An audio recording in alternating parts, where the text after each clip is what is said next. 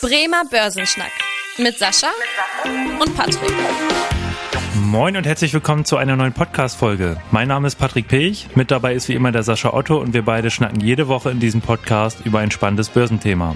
Und in dieser Woche geht's weiter mit unserer Länderreihe. Dieses Mal geht es weit in den Norden und zwar nach Norwegen. Äh, denn Norwegen hat nicht nur eine atemberaubend schöne äh, Natur zu bieten, sondern auch die Wirtschaft ist dort ziemlich spannend und es gibt auch ein paar interessante Unternehmen, die sich dort rumtummeln und dessen Aktien man sich durchaus mal anschauen kann. Also seid gespannt. Unser Thema der Woche. Ja, zum Thema Norwegen haben wir ja auch bereits schon mal eine Folge gemacht. Ähm, jetzt nicht speziell über die Wirtschaft oder über die Unternehmen, sondern zum norwegischen Staatsfonds. Da gerne auch nochmal in die Folge Nummer 13 reinhören. Und der norwegische Staatsfonds, der enthält ja die Gewinne aus den Öl- und Gasexporten des Landes. Also dieser Fonds investiert auch weltweit, in, äh, insbesondere auch in Aktien zum Beispiel. Äh, also durchaus auch ein Vorbild für andere Staaten und andere Privatpersonen. Und gerade diese Öl- und Gasexporte äh, haben ja auch das Land sehr reich gemacht. Und äh, Sascha, jetzt gibt's ja aber sicherlich noch ein paar andere spannende Wirtschaftszweige, die für das Land von Bedeutung sind, oder? Ja, also tatsächlich, die ähm, Norweger haben es tatsächlich sehr schön hinbekommen, sich von einem klassischen Rohstoffproduzenten wegzuentwickeln und viele Dinge in der Form sehr richtig zu machen und auch sehr zukunftsorientiert zu machen. Also um mal ein Beispiel zu nennen, hat man sich das Thema Klima sehr früh auf die Agenda geschrieben, also deutlich früher als die meisten anderen Staaten und ganz, ganz viele Dinge dann gemacht, die sehr klimaschonend sind und die natürlich aber trotzdem auch der Wirtschaft gut getan haben. Um mal ein ganz gutes Beispiel zu nennen, hm. das Thema jetzt in der Form Energiegewinnung. Norwegen ist kaum auf fossile Energieträger angewiesen, obwohl sie natürlich jetzt ihr Öl und so weiter haben. Norwegen nutzt hauptsächlich Wasserkraft. Jetzt kann man natürlich sagen, ha, die haben auch ein bisschen Glück, weil nicht jedes Land auf diesem Planeten ist damit gesegnet, eine Infrastruktur zu haben, hm. die einen äh, großen ähm, Wasserkraft-Output liefert. Aber Norwegen hat es halt, nutzt es auch und hat damit tatsächlich sich als eines der wenigen Ländern weitgehend unabhängig von fossilen Energieträgern gemacht und hat tatsächlich diese Energiewende, von der wir alle noch in Europa diskutieren, schon eigentlich nahezu vollständig vollzogen. Also großes, großes Lob da einfach nochmal ein Stück weit. Auch solche Thematiken wie jetzt zum Beispiel das Thema Elektrifizierung. Also dadurch, dass man natürlich solche Themen auch schon angegangen hat, lief es natürlich auch nahe, den Nahverkehr oder den Verkehr insgesamt auch auf Elektrobasis zu stellen. Um ein Beispiel zu nennen, ist Norwegen federführend bei der Thematik Elektrifizierung von Schiffsantrieben oder von Schiffen. Also auch ein Zukunftsmodell, was natürlich dann auch gerade in der Klimadiskussion immer mehr an Bedeutung gewinnt. Darauf anschließend äh, auch mit der Elektromobilität, du hast ja gerade schon die Schifffahrt genannt, äh, auch ähm, was den normalen Pkw-Verkehr angeht, da sind die auch echt schon sehr weit. Da hatte ich letztens auch allein wieder gelesen, dass die neuen Autos, dass da über zwei Drittel der neu zugelassenen Autos einen Elektroantrieb haben. Hier in Deutschland ist das noch deutlich, deutlich niedriger, die Quote. Und deswegen, wenn man sich auch mal so weltweit die Statistiken anschaut, ist Norwegen da überall weltweit führend, was so den Klimafortschritt angeht. Ähm, und auch im Vergleich zu anderen Ländern hat Norwegen ja hier einen sehr geringen CO2-Ausstoß auch wenn man das jetzt mal im Verhältnis zum BIP setzt, sondern nicht nur absolut, sondern auch im Verhältnis zum Bruttoinlandsprodukt. Und äh, jetzt gibt's ja aber auch zum Beispiel, was wahrscheinlich alle kennen, auch aus den Supermärkten, noch das Thema Fischerei. Zum Beispiel der Zuchtlachs, der kommt ja in der Regel auch aus Norwegen, äh, aus Aquakultur, was natürlich auch ein wichtiges Standbein ist. Und ja, Sascha, jetzt ist ja auch so, das hört man ja immer wieder, dass die Norweger sehr wohlhabend, sehr reich sind. Hast du da vielleicht auch nochmal irgendwie ein paar äh, Anhaltspunkte? Ja, also wenn man sich einfach mal das Bruttoinlandsprodukt pro Kopf anschaut, dann liegt das in Norwegen bei ungefähr 67.000 US-Dollar pro Einwohner. In China im Vergleich liegt es bei 10.000, in Deutschland bei 46.000. Also kann man jetzt einfach mal so sagen ungefähr, dass die Norweger so Pi mal Daumen 25 Prozent reicher sind, wenn man es aufs BIP bezieht, als jetzt die Deutschen. Also deswegen ein sehr reiches Land. Mhm. Wenn man sich das anschaut, ist es das viertreichste Land der Welt, noch vor der USA. Das ist natürlich ein sehr, sehr interessanter Faktor. Was ich vielleicht noch ergänzen wollen würde, jetzt hat man ja häufig immer so diese Diskussion darum, ist jetzt Kapitalismus das richtige System, ist es eher der Sozialismus äh, das richtige System. Norwegen war eigentlich immer schon sehr sozialistisch geprägt und er hat eigentlich ein Stück weit natürlich schon marktwirtschaftliche Tendenzen gehabt, aber hat tatsächlich auch einen sehr großen Sozialstaat gehabt, sehr viel auch in der Form in das öffentliche Bildungssystem investiert und hat äh, tatsächlich Kapitalismus eigentlich in der Form deutlich weniger stark gelebt als andere Nationen und hat es trotzdem geschafft, trotzdem man sich einen sehr großzügigen Sozialstaat gönnt, ein sehr vermögendes und ein sehr reiches Land zu sein. Und äh, wirtschaftlich läuft es ja auch auf jeden Fall sehr gut, das kann man so sagen. Also wenn man sich zum Beispiel auch mal die Corona-Krise anschaut, da ist Norwegen ja wirklich sehr, sehr gut durchgekommen. Also hier in Deutschland hatten wir schon eine Rezession, muss man sagen, auch vergleichbar mit der Finanzkrise. Also hier ist die Wirtschaft um fünf Prozent eingebrochen in 2020. In Norwegen war das lediglich ein Einbruch von 0,8 Prozent auf die Wirtschaftsleistung bezogen. Also eigentlich ja, schon eine schon leichter Rückgang, aber jetzt keine schwerwiegende Rezession. Äh, und auch in 2021 gab es ein Wachstum von drei Prozent, sodass man da auf jeden Fall das Vorkrisenniveau schon wieder erreicht hat. Was natürlich auch daran liegt, dass Norwegen weiterhin mit der Öl- und Gasförderung auch viel Geld verdient und auch ein, jedes Jahr einen hohen Außenhandelsüberschuss hat. Die Erträge dann wiederum in den Staatsfonds anlegt. Der Staatsfonds, da macht Norwegen ja auch teilweise Gewinne mit, äh, eigentlich fast in jedem Jahr. Also das ist schon, schon beeindruckend da.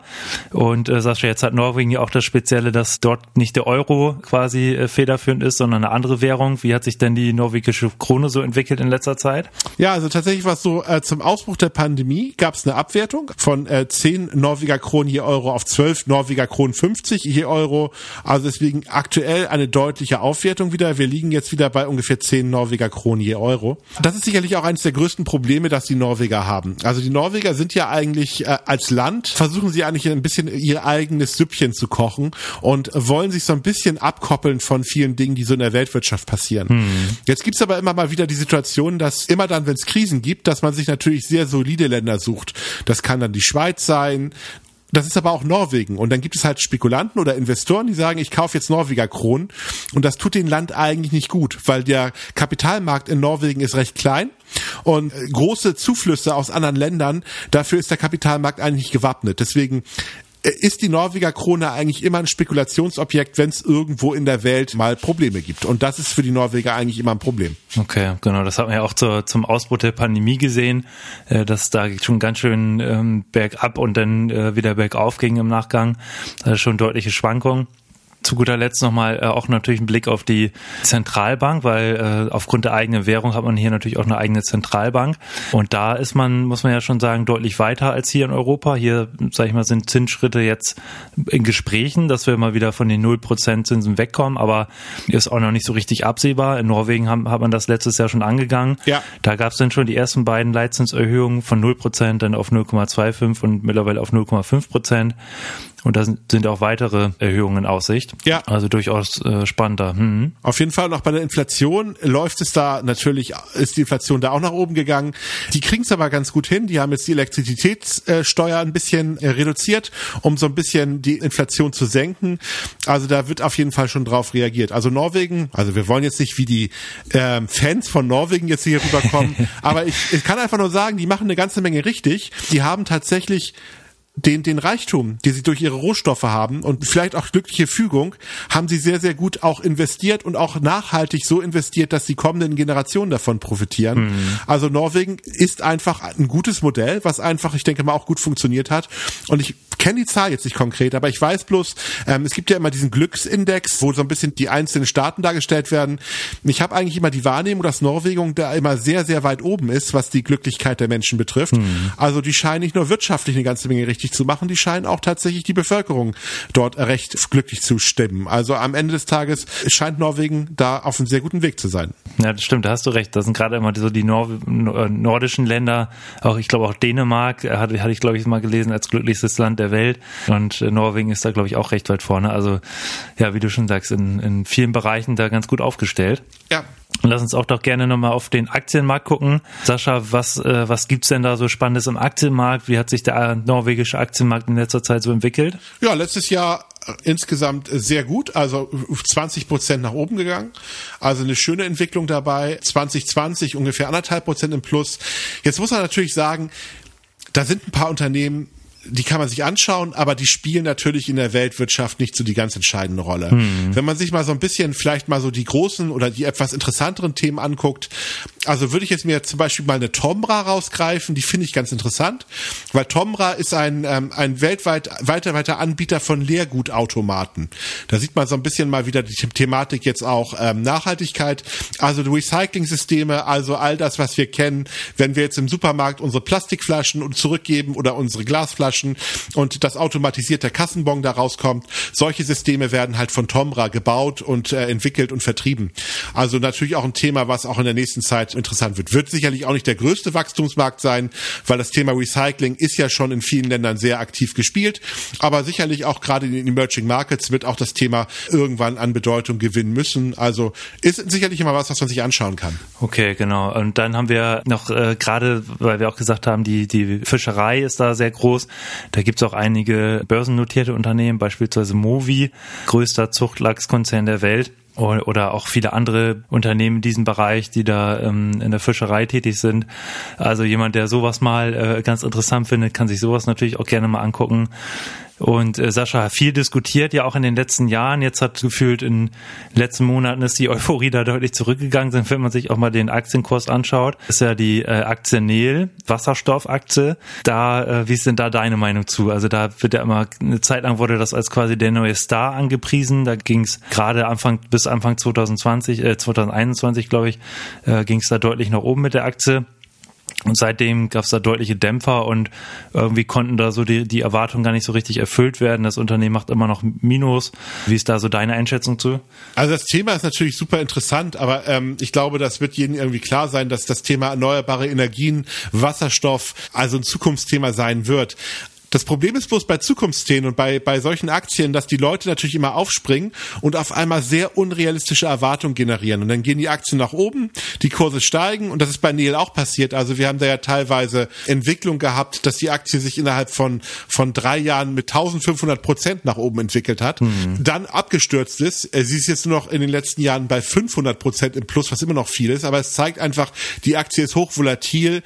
Äh, das Themenfeld ist interessant. Es ist aber eine Zockerei, die dahinter steht steht bei der Aktie. Wie viel Geschäft dort da wirklich nachhaltig entsteht und wie viel Gewinn damit erwirtschaftet wird, steht ja noch in den Sternen. Wie nachhaltig der Gewinn ist. Ähm, das Geschäftsmodell ist sicherlich nachhaltig, aber der Gewinn ähm, ist, die, ist das große Fragezeichen. Und deswegen würde ich einfach nur sagen, wenn man spekulieren möchte, kann man die Aktie natürlich in die Hand nehmen, aber es ist ein Spekulationsobjekt momentan und das Unternehmen muss auch erstmal beweisen, dass sie diese wunderbaren, tollen Ideen auch ähm, wirtschaftlich erfolgreich in die Tat umsetzen. Ja, da, das bleibt auf jeden Fall spannend spannend, dass gerade die Aktie ist auch immer wieder mal im Fokus von, von Shortsellern. Hier auch, wie du schon gesagt hast, jetzt vielleicht nicht so international die bedeutendsten Unternehmen, aber durchaus spannende Nischenbereiche, wo Norwegen ganz gut aufgestellt ist. Und wir hatten ja gerade über das Thema Leitzinserhöhung auch gesprochen, weil die Norweger da ja ganz gut voran sind. Dann lass uns doch auch nochmal ganz kurz schauen, Sascha, da hat sich ja auch in letzter Zeit einiges getan, wie das so international aussieht. Das Börsenwetter. Und äh, gerade da ist es ja so, Sascha, dass die Bank of England hat da zum Beispiel auch jetzt die Leitzinsen erhöht um 0,25 Prozent. Die US-Notenbank Fed hat auch eine Leitzinserhöhung angekündigt, was jetzt so die nächsten Monate ähm, erwartet wird. Jetzt ja die große Frage für alle deutschen Sparer, bekommen wir hier auch bald wieder Zinsen auf unser gutes altes Sparbuch. ja, also was ganz spannend ist, ich meine, ähm, wir hatten ja auch eine EZB-Sitzung gehabt, wo Frau Lagarde ja quasi ähm, auch darüber berichtet hat. Und auf der Pressekonferenz, also sie hat gesagt, sie glaubt nicht an baldige Zinserhöhung. Und sie hat aber ein Wort weggelassen, unlikely, also unwahrscheinlich. Sie hat das jetzt tatsächlich ein bisschen eingeschränkt. Sie hat eigentlich vorher gesagt, dass sie gar nicht davon ausgeht und jetzt hat sie gesagt so, wahrscheinlich nicht, aber kann doch kommen. Mhm. Und das hat natürlich die Märkte so ein bisschen zumindest verunsichert und auch ein bisschen zu Unruhe geführt. Ich glaube jetzt nicht, dass die Zinsen jetzt massiv steigen werden, aber ich glaube tatsächlich, dass die Notenbank auch in der Eurozone jetzt langsam anfangen wird, das Thema auch nochmal angehen zu müssen. Also wir werden zumindest mittel, kurz, mittelfristig steigende Zinsen sehen, aber nicht als Interpretation, dass wir sagen, ähm, wir haben jetzt tatsächlich wieder vier, fünf, sechs Prozent auf dem Sparbuch. Das wird natürlich nicht passieren. Ich glaube, Sparer können sich dann schon wieder freuen, wenn es überhaupt mal ein Viertel oder ein halbes Prozent auf dem Sparbuch gibt gibt. Und dann muss man sich einfach nochmal anschauen, wie die wirtschaftliche Entwicklung dann weitergeht, mhm. ob wir dann tatsächlich auf diesem Niveau verharren. Weil ich glaube, eine Sache wird nicht passieren. Also wir haben jetzt ja dieses, diesen Zyklus gehabt, dass die Zinsen dauerhaft gesunken sind. Und äh, viele hoffen ja, okay, irgendwann kehrt das um und dann steigen die Zinsen wieder dauerhaft. Das glaube ich definitiv nicht. Ich glaube, wenn wir Zinserhöhung bekommen, dann wird das eher so laufen, leichte Zinssteigerung, sehr lange verharren und dann kann es sogar wieder passieren, dass es wieder Zinssenkung gibt. Also daraus abzuleiten, die Zinsen steigen jetzt dauerhaft, das, das, das glaube ich hundertprozentig nicht. Okay, jetzt ist jeder Sparer enttäuscht. Nein, aber das ähm, will ich schon sagen. Auch was man ja dazu sagen muss, dass eine Leitzinserhöhung äh, da spiegelt sich ja nicht direkt auf den, auf den Sparbuchzins wieder, weil da muss man ja sogar eher den Einlagesatz vergleichen, der ja aktuell sogar im, im negativen Bereich ist. Das heißt, eigentlich ist da sogar die 0%, die man als Sparer bekommt, noch quasi Schnapper. Äh, mehr als als äh, äh, genau ein Schnapper genau äh, mehr als die Banken da. Die Banken müssen ja dafür zahlen, wenn sie es bei der EZB hinterlegen. Von den ein, zwei, drei, vier Prozent, wo du auch eben von geredet hast, da ist man natürlich noch weit entfernt von.